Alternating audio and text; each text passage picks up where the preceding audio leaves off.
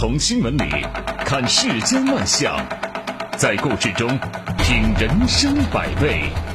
正涵读报，欢迎您收听正涵读报。在我们节目播出的过程当中，欢迎您通过微信与我们保持互动，就我们的节目内容发表您的观点。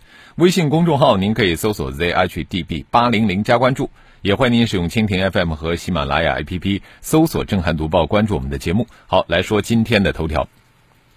这两天，女明星郑爽卷入代孕弃养风波的消息为舆论所关注。弃养、冻卵、代孕等关键词让舆论风向从吃瓜明星八卦转向对代孕黑产这个公共议题的严肃讨论。事情的缘起于在一月十八号，郑爽的前男友张恒发出微博澄清了近期遭遇的诈骗、借高利贷等黑热搜，并且表示目前呢自己滞留在美国。是因为要照顾两个孩子。随后，张恒的朋友提供了两个小孩在美国的出生证明，还爆出了一段疑似双方关于如何处理孩子的对话录音。对此，郑爽在昨天于微博回应说：“在中国国土之上，我没有违背国家的指示；在境外，我也更是尊重一切的法律法规。”眼下呢，涉事双方仍在各执一词，有些细节啊也没有完全的浮出水面。但是可以肯定，当代孕成为了一门生意，生命沦为一件商品的时候，注定会出现各种畸形的事件。在那一段已经曝光的录音当中，郑爽一句“孩子打都打不掉，他妈的烦死了”，把他的那种冷血和自私暴露无遗。仿佛两个妊娠七个月的胎儿是包袱。这一言论褪去的不只是明星的光环，更是生而为人对生命存在的最基本的敬畏感。我们可以想象啊，当孩子将来长大成人，听到了至亲之人有意把自己当成垃圾一样处理掉，是何等的心寒。现实当中确实有一些明星习惯性的放飞自我，贩卖真性情的人设。行事乖张，无所顾忌，放纵粉丝，掀起骂战，这些经常被人们置于爱豆和饭圈的行为逻辑中去审视。但是现实是该给他们上一课了，就不要以为有钱有名就能够为所欲为。那么就这个事件来说，代孕弃养违反了我国的现行法律，更是不能被打开的潘多拉魔盒。就算在境外有些地方不违法，也有违伦理。生命跟交易。历练等字眼扯上边儿，本来就是对人文伦理的挑战，因而管郑爽是什么小仙女，如果说任性妄为，对待小生命简单粗暴，无序无视这个公序良俗，她只会沦为遭人唾弃的魔女。当然呢，无论男女都应该对孩子负责，不能够把孩子当成利益计算的工具。这场代孕弃养风波让代孕话题迅速出圈。事实上，代孕黑产的隐患。早已不容视而不见。那目前被曝光的极端案例，真的只是冰山一角。比方说，前两天我们读报也说过，呃，一则跟代孕相关的故事。有一位代孕母亲怀孕后呢，因为自身染梅毒而遭客户退单，而她坚持生下孩子。后来又因为她把这个孩子的出生证明卖掉，没有办法上户口。后来她跨越千里去寻找孩子的生物学的父亲，呃，希望他帮忙上户口。类似这个代孕的歧视不在少数，也让这个地下代孕黑色产业链浮出水面。诸如广州富商借助试管婴儿技术孕育的八个胚胎，这夫妇用自家和两个代孕妈妈的子宫一次性产下了四男四女八个孩子。媒体曝光湖北某地存在代孕村，为了钱，甚至四五十岁的高龄妇女也去做这个代孕妈妈，有人因此丧命。我们跳出个案来看啊。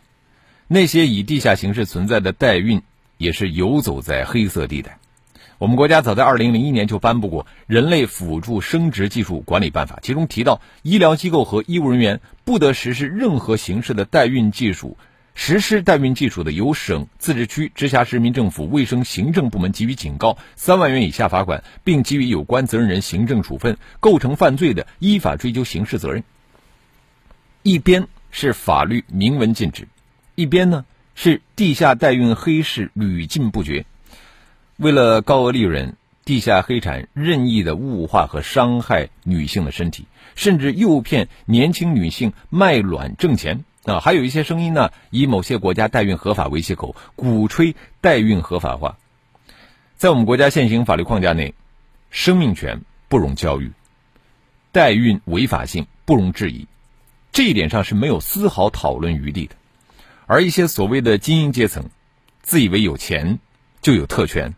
出于维持身材、事业发展的需求，将代孕者作为生殖工具，把孩子变成明码标价的商品，这种行为不管发生在什么样的地方，都难逃道德的谴责，更无法逃避由血缘产生的法律义务。那么，在这个事件当中，当事人郑爽代孕之后还想弃养，对生命这么的轻佻，她再怎么洗都是洗不白的。基于此呢，有关部门需要加大对代孕黑产的整治力度，而对于公众人物代孕弃养之类违背道德法律的行为，舆论更是应该保持强烈谴责的高压态势。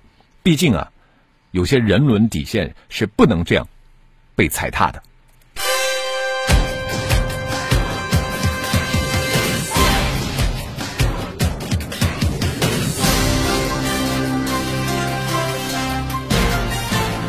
这里是正涵读报。人呢，就是容易一得意就忘形，呃，明星如此，有些官员也是如此。呃，备受关注的市委书记掌锅市政府秘书长一事呢，有了最新的进展。关于网上举报济源市委书记张占伟有关问题，河南省有关部门正在深入调查。同时呢，河南省纪委监委热线工作人员电话回应称。市委书记掌锅市政府秘书长属于治安类案件。对于此事，公众高度关注是完全可以预料的。毕竟啊，市委书记当众掌锅市政府秘书长，这个场景，既与公众对于官员形象和上下级关系的期待不符，也难免让人对背后的真实动机产生联想。根据目前各方透露的材料来看，当时一方面说。上级当众掌掴下属，有辱斯文，有伤同僚之间的和气，而且呢，也可能触及法律。从另外一方面来讲，这也涉及到工作作风问题。呃，从网帖和很多报道来看，这次争端可能跟当地存在这个领导分级别就餐的现象不无关系。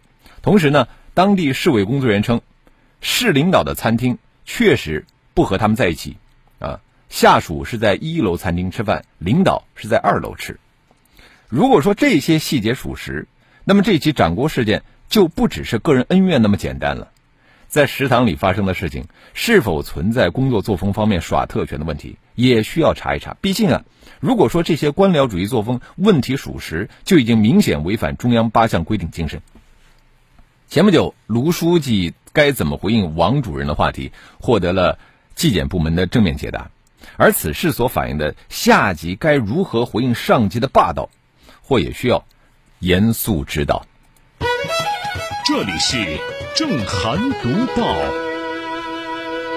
从这个退休的某县公安局副局长霸气闯关，到这个街道的王副主任电话门，再到这个市委书记打下属耳光，这说明啊，特权意识还在部分领导干部的思想意识里存在。这些个特权意识。就像病毒一样，呃，那么说到关于打耳光呢，呃，其实也是一波未平，一波又起。就在昨天晚上啊，大河网发出了一条简讯，说豫港济源焦化集团有限公司刚刚发出严正声明，尚小娟女，现任我公司工会主席，网传关于对公司党委委员、工会主席尚小娟同志的处理意见文件截图系。不实信息，特声明。这个辟谣呢，让不少关心此事的人呃长出了一口气，因为昨天开始啊，这个文件截图呢在网络上热传。截图的内容显示，由于发布了负面影响的言论，停止尚小娟党内外所有职务，停职期间所有工资补助暂停发放。但是这个截图下面呢，就是没有盖公章啊。所以说被部分网友质疑，但是吊诡的是什么呢？就是对于媒体记者问及尚小娟是否为举报市委书记这个张占伟的上娟，该公司工作人员表示说这是公司领导的事情，不方便对外透露。这个不方便，也真的是着实耐人寻味。公开信抛出之后，很多人对尚小娟发帖之后的命运表示牵挂担忧。那么，如果说现在的信息说明她一切正常，这也算是一个好消息！但愿如此。其实，何止举报者被处理，多个版本的这个网传消息呢正在扩散，这说明了及时调查的必要性。当权威的声音缺乏，小道消息必然是飞满天，而且呢，对时间拖得越长。就越被动，它的杀伤力就越大。呃，继尚娟举报之后，一月十八号下午，河南省济源市检察院正式的干警李安林实名举报张占伟，涉嫌违法提拔涉嫌犯罪的杜忠莲，后者呢在一起强拆案中致被害人李平贵死亡。这个举报可以说把这个市委书记掌掴事件推向更深、更复杂的层面。尽管举报者并没有指张占伟和这起强拆事件有关联，但是其指向的提拔涉嫌犯罪者的性质那是相当严重的。那么，到底有没有这回事儿啊？就必须向举报者乃至社会公众做出正式的答复。而这个结果对被举报者同样重要。我们希望河南省方面的调查结果能够尽快出炉，这场风波能够尽快平息。这里是正涵读报。继续说的同样是举报者，但是这位举报者的遭遇那是相当的凄惨。一月十八号，四川师范大学文学院教授妥继光在校园内田家炳楼坠楼身亡，终年四十九岁。这条消息呢，在朋友圈里也是刷了屏。有朋友讲述和他的交往，有同行回忆。和他的交流，核心期刊《国际新闻界》也发文表示哀悼。当然呢，更多的还是清一色的惋惜之声。妥教授呢，他是文学博士，还是新闻传播学和法学的双料博士后。他在北大核心期刊发表论文超过了一百三十篇，以第一作者或独立作者身份在权威期刊发表论文超过六十篇，一系列头衔和数据，足以说明他在学术界建树颇丰。可以说。国家能够培养这样的一个人才，实属不易。多家媒体的报道将妥教授的离世和他个人生活中的一些遭遇联系在一起。在二零二零年十月，妥继光在网络上公开发表文章，进行公开举报。对于其中的内容呢，有关部门还没有进行正面回应。现在，仅成都市成华区统一建设办公室称已经介入调查。人们其实很关心。妥教授的举报内容和发生在他身上的悲剧究竟是什么样的联系？他在生活中的遭遇到底是怎么回事？这些情况还有待于有关部门更多、更详细的披露，也有待于后续调查的澄清。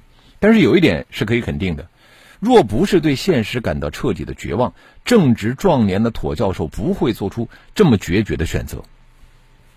悲剧已经无法挽回，但是我们还是忍不住的想追问。要是在妥教授最困境的时候，有人向他伸出了援助之手，一切会不会就不一样呢？在他发出最绝望的呼吁的时候，如果能够得到有关部门的有力支持，事件的走向会不会不一样呢？妥教授的妻子在转述丈夫生前的表述时候，有这么一句话：“她说，我们学新闻也好，学法律也好，都救不了自己。现在看来，这可能是妥教授在无奈之际发出的最后呼救，却没有人。”倾听和回应，我们也希望有关部门能够读懂妥教授他话语中的决绝，能够意识到肩负的责任，尽快的开展调查工作，用真相和事实来告慰妥教授。看一看微信平台，呃，懒洋洋说听郑爽的语音，孩子好像不是一个生命，而是一个商品，听了真的是挺难过的。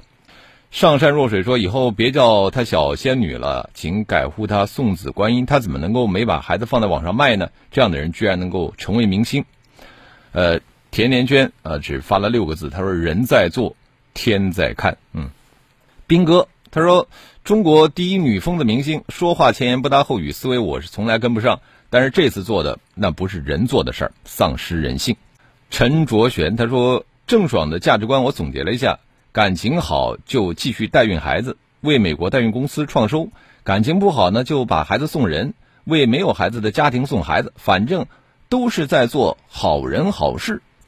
神采飞扬说，听出了一个意思，不管以后郑爽和谁结婚，啊，都会找代孕的，反正她自己不想生，有钱就可以剥削别人的子宫呗。马娇娇她说，曾经我还为郑爽打抱不平啊，觉得她是性格直，应该是很善良和单纯的女孩子。她被人吐槽，我还替她说过话。原来我错了，是我的眼光太差。嗯，这个江南风情说了，郑爽这次真的要不爽了。咖啡，他说艺人德不配位，呃，做什么都要过后才知道。好，我们也欢迎更多的朋友可以就我们的节目内容来发表您的观点。微信公众号您可以搜索 zhdb 八零零加关注。接下来这首歌特别想播放给。郑爽这样的人听这首歌的名字叫《生而为人》。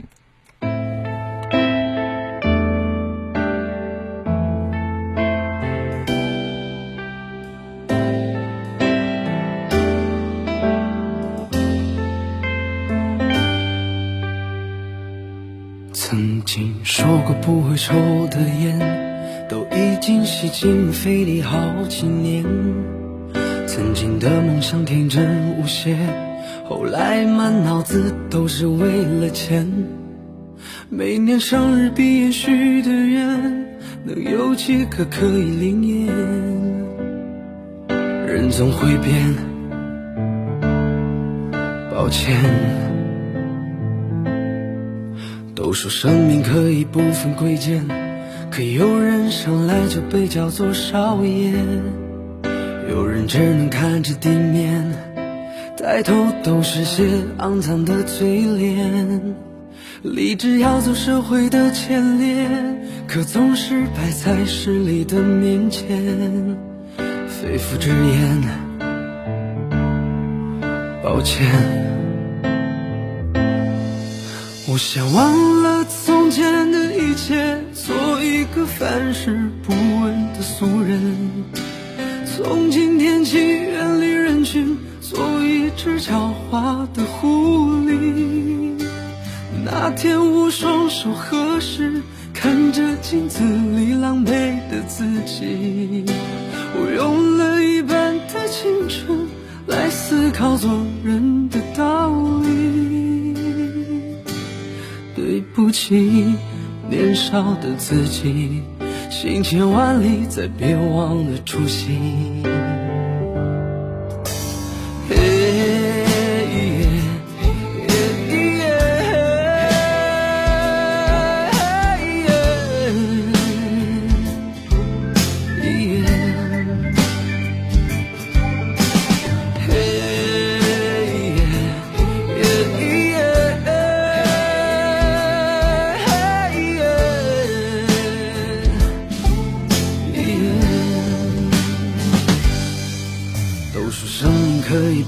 贵贱，可有人生来就被叫做少爷，有人只能看着地面，抬头都是些肮脏的嘴脸。立志要做社会的前列，可总是摆在势力的面前。肺腑之言，抱歉。我想忘的一切，做一个凡事不问。的俗人，从今天起远离人群，做一只狡猾的狐狸。那天我双手合十，看着镜子里狼狈的自己。我用了一半的青春来思考做人的道理。对不起，年少的自己。行千万里，再别忘了初心。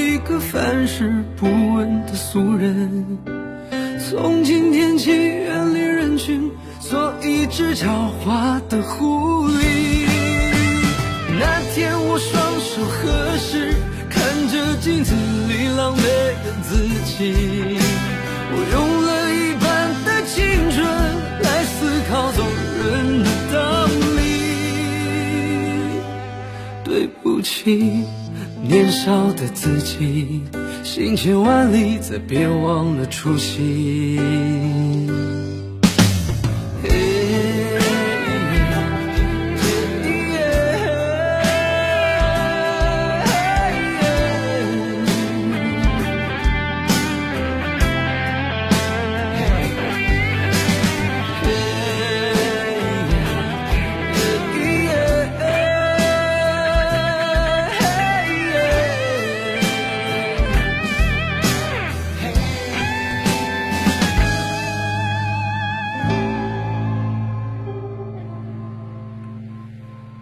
这里是正在直播的震撼读报。早前有一句流行语说什么什么亮瞎你的双眼，这对我们很多车主来说啊，很多的这个路上的交通监控摄像头补光灯，确实能够亮瞎眼，以至于苦之久矣。那这个问题呢，目前也得到了公安部的关注。据中国政府网消息，近日呢，有武汉网友通过“我向总理说句话”反映。说很多地方在高速公路和城市的主干道上的摄像头前安装了非常刺眼、强烈的闪光灯，目的呢是为了便于拍摄，但是这样会非常影响车主的视线，甚至造成短暂眼盲，极度影响行车安全。建议优化灯光亮度。一月十八号，公安部交通管理局对此答复，正在组织各地开展城市道路和公路。交通监控设备补光灯排查整改工作，通过采取调暗补光灯亮度、提升环境光亮度、交替车道补光等措施，逐步的消除安全隐患。下一步呢，将从选用星光级摄像机、红外摄像机等对外补光要求较低的新型设备，完善补光灯设置规范等方面，加强对各地公安交管部门的指导，力争为群众安全出行创造良好的道路交通环境。真的是一个好消息。就我们每次开车在路上的时候，经常就碰到这样的闪光灯，啊，每天都要被闪很多次啊。这个监控补光灯在抓拍过往车辆信息、分析道路交通流量等方面，的确发挥着积极的作用。对于查处交通违法行为、打击犯罪，也起到了至关重要的作用。但是我们不得不说，某些设置不合理，就是亮度过于刺眼，是吧？确实给咱们出行以及道路交交通安全带来很多的负面影响。那么也是因为如此呢，在此之前，很多车主都曾经反映过此类问题。此前就有报道，呃，名为“黄石萨马”的微博网友发布了一条关于开车遇到强光的小视频。十四秒的视频显示啊，他开车经过路口的时候，因为这个闪光灯闪的，差点撞到行人。按照交通技术监控成像补光装置通用技术规范的规定，在额定电压下，这个补光装置的功耗。每车道应该小于等于五十瓦。这个补光装置在路面上形成的补光区域应该覆盖交通技术监控设备的监控成像区域，光照度要均匀，没有明显的暗区，且不得对周边环境产生影响。那么一般来说呢，饱受诟病的亮瞎眼式的这个监控补光灯，大多属于爆闪监控补光灯。按照业内人士披露，这个功率普遍瞬间达到两百瓦。给司机的这个观感就是亮瞎眼，这样的爆闪监控补光灯，无论是合理性还是合规性，恐怕都要打一个问号。呃，令人欣慰的是，公安部方面的回复给给出了一个系统性的解决方案啊。但是我们需要注意的是，眼下的有些问题补光灯，它的归口管理单位呢，并不是交管部门。我们希望所有城市上空的监控设备都能够像交管部门管理的摄像头一样，尽早的妥善解决亮瞎眼的问题。新闻不在别处，生活就是看法。正涵读报，紧扣热点，以客观、鲜活、务实的评论及社会文化和生活观点，融合人文关怀和生活趣味，提供看法，生活的看法。正涵读报，请搜索微信公众号 zhdb 八零零加关注。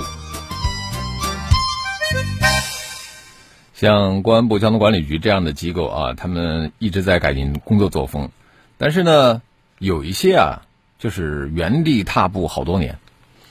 在这个一月初，某记者呢订了一张高铁票和某航空公司的一张往返机票，他准备过年回家看望老人。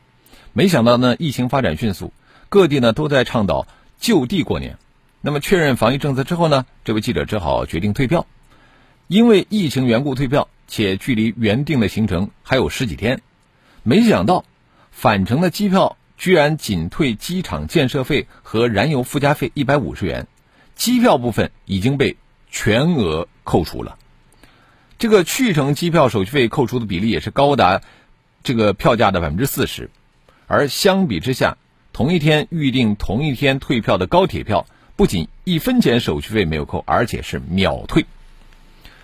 曾几何时啊，因为一票难求啊，因为排买票排长队，因为这个车厢过于拥挤，铁老大那是被质疑最多的春运的运输主体。人们谈到铁老大，总喜欢拿民航跟他对比，意思呢是铁老大你应该多向民航学学。但时至今日啊，不得不说，在旅客服务上，民航事实上已经远远的落后于高铁。高铁一直在进步。越来越人性化，而民航呢一直在原地踏步，甚至在倒退啊，日益缺乏人性化。高铁有幺二三零六的购票平台，价格全网统一，买不了坑，买不了炸。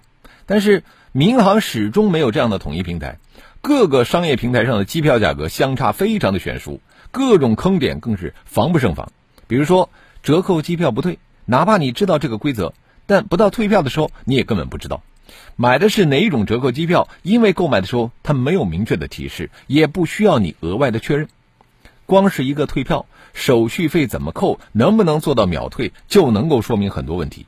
高铁退票不仅是零手续费，而且是即退即到账。民航退票则恰恰相反，退票费收取的高的吓人，甚至会是全部啊，而且还需要一场一场冗长的时间。不论提前多久退票。哪怕根本不影响他再次销售，只要是所谓的折扣机票，即便消费者购买的时候不知情，也都是退了白退，只退票不退钱。这样的规则显然不是跟消费者商量出来的结果，而是航空公司单方面提供的格式条款。我们的民法典规定，提供格式条款的一方未履行提示或者说明义务，致使对方没有注意或者理解与其有重大利害关系的条款的。对方可以主张该条款不成为合同的内容。那么，据此呢，一些航空公司的退票格式条款显然是有失公平，且没有尽到提示说明义务，对消费者不应该具有约束力。旅客响应就地过年的呼吁，购买的机票是只退极少部分，甚至全额不退，这真的合理吗？疫情之下，航空公司的确不容易，但是一码归一码，服务体验不能越来越差吧？更不能满足于赚那些不该赚的手续费，缺少基本的人性化举措。就地过年的语境之下，机票退票费到底该怎么收？民航部门应该尽快啊，给一个说法。这里是正涵读报，在微信平台上，曼彻斯特流年说。呃，为什么这种没有素质、没有专业技能、没有道德底线的人，能够轻易的聚集那么多人几辈子都得不到的社会财富？这个才是社会的悲哀，所有辛勤努力人的哀歌。古风说，呃，说我很早就说过郑爽的脑子有问题，朋友不信，这回信了。嗯，这个我再来看三弟说，我被郑爽震碎了的一地的三观，还能够拼起来吗？呃，无心快语说：“你方唱罢我登场，充分说明某些地方官僚主义和形式主义盛行，个别官员骨子里都是特权，全是官僚主义。”最后呢，这个豫港交化又来了个神补刀，呃，把这个事儿推向了戏剧化的高潮。木子里说：“那发了红的文件又发一张严正声明，这是打自己的脸吗？别侮辱严正亮两个字。”嗯，呃，其实我们也说了，这个事儿呢，可能还。呃，有待调查啊！之前发了那个红头文件，到底是不是真的？我们期期期待有关部门的这个详细调查，给出公正的结论。呃，另外，苏源说，还是那个套老套路，解决问题太难了，不如直接解决提出问题的人。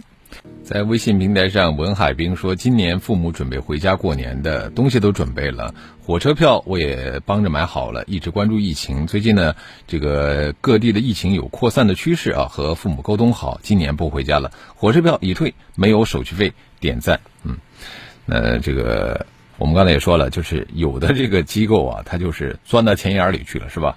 我们接着说的那些收割家长和孩子的培训机构，可能更是如此。”近日呢，猿辅导、作业帮、高途课堂、清北网校四家在线教育头部企业的广告在微信朋友圈和社群里刷了屏。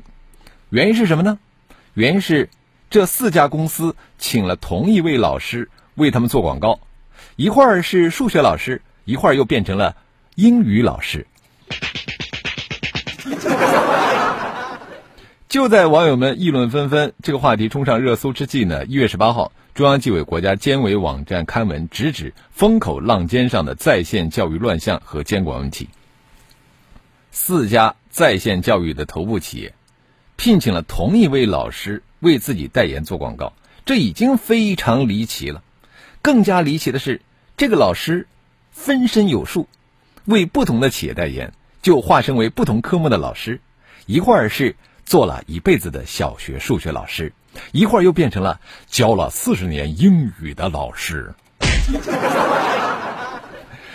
这样的乌龙广告真是太低级了啊！呃，也成了被网友嘲笑的笑柄。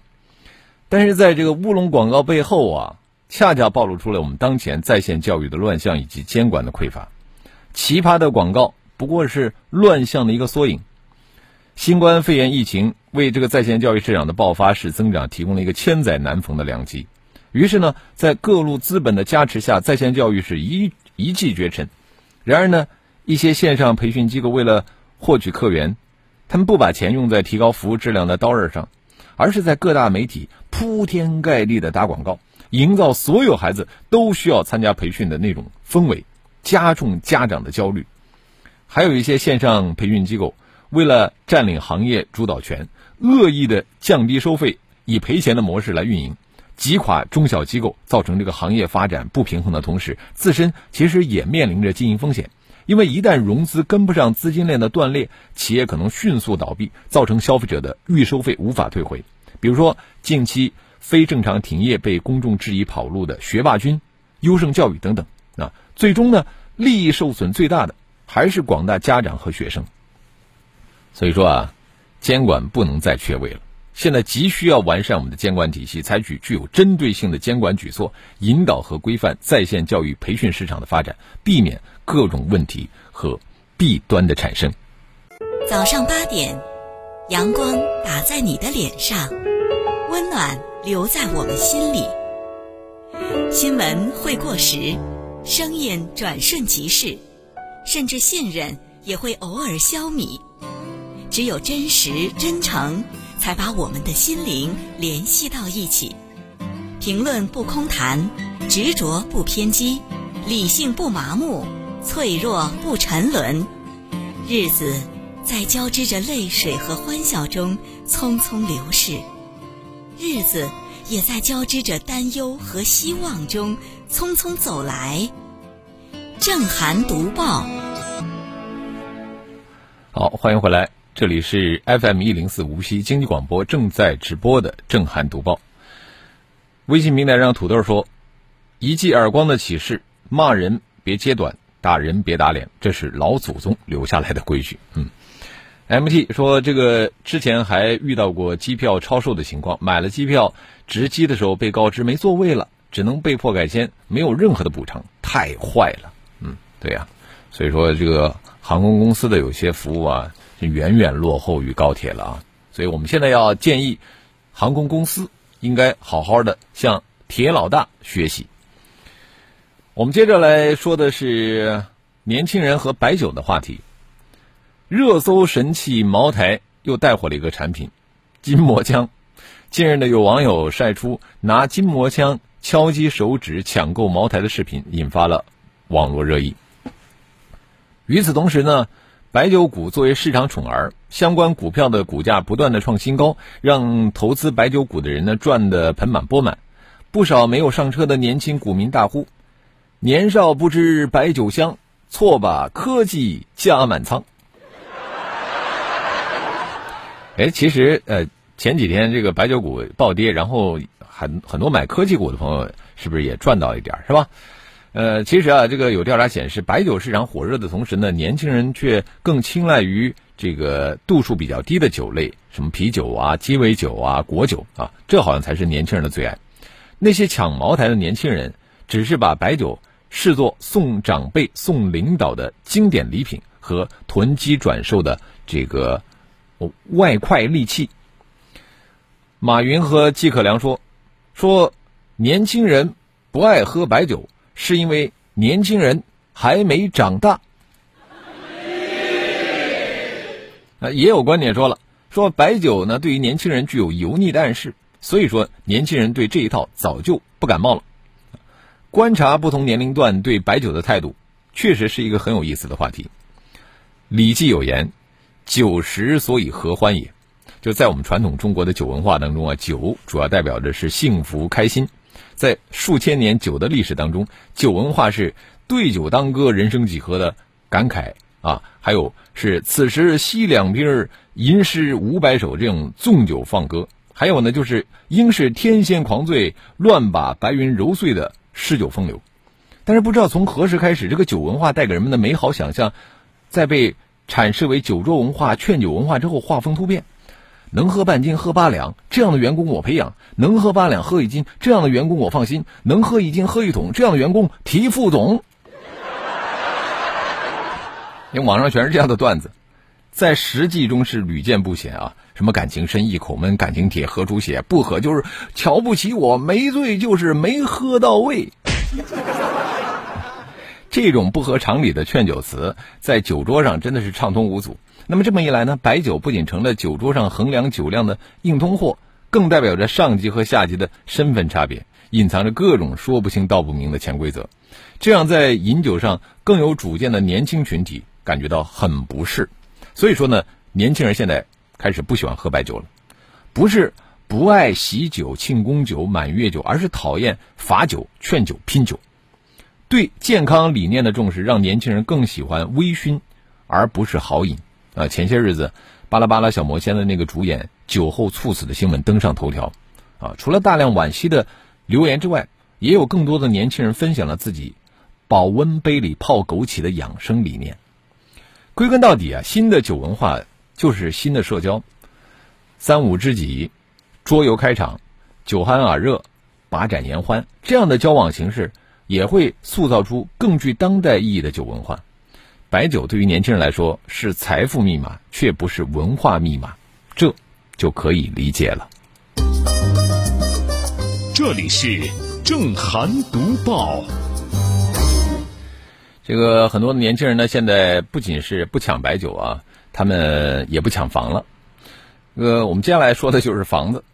无理由退房是近几年一些房地产商推出的销售策略，尤其是二零二零年以来，受到疫情影响，楼市遇冷，为了吸引购房者，无理由退房更是被多家知名房企当作破冰利器。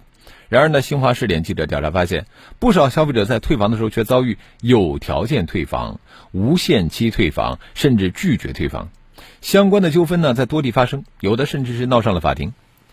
呃，当房地产企业推出无理由退房的时候，一些消费者如同吃上了定心丸，在一定程度上呢放松了心理防线，爽快下单。岂料呢，所谓无理由退房，并非是想象中的想退就退。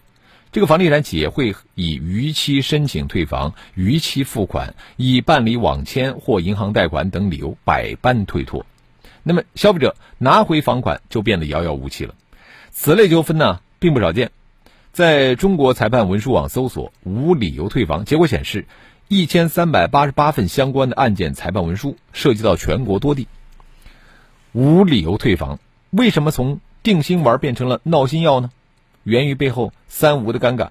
第一呢，就是有一些房企缺乏营销诚意啊；第二呢，就是消费者缺乏维权意识，因为在现实生活当中，有一些消费者往往会被房地产企业的这个承诺冲昏头脑，在没有充分的考虑房屋价格、质量、地段、经济实力等因素的情况下呢，就抱着反正能退的这个心理草率购房，同时呢，疏于对这个证据的搜集整理，有的购房者只是轻信了广告宣传啊，没有和开发商签订无理由退房的协议书，就导致日后退房被拒绝。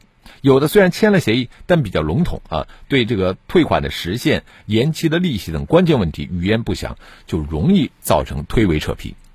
第三呢，就是咱们的相关的部门啊，缺乏规范监管，无理由退房、口惠而实不至，不仅有损契约精神，侵害了消费者合法权益，也不利于房地产市场长期的健康发展。对此呢？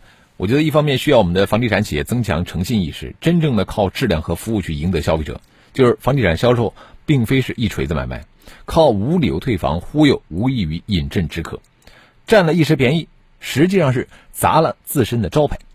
呃，另外一方面就是消费者要提高这个维权意识，注意和开发商签订相关协议，关键问题啊一定要形成书面协议，并且留存录音证据。此外呢。监管部门要及时的跟进，出台相关的制度规范无理由退房的严谨标准和流程，防止开发商翻手为云，覆手为雨。好了，今天的读报我们就说到这里，非常感谢您的收听和参与。更多的交流，请您搜索微信公众号 zhdb 八零零加关注，也欢迎您使用蜻蜓 FM 和喜马拉雅 APP 搜索“震撼读报”，关注我们的节目。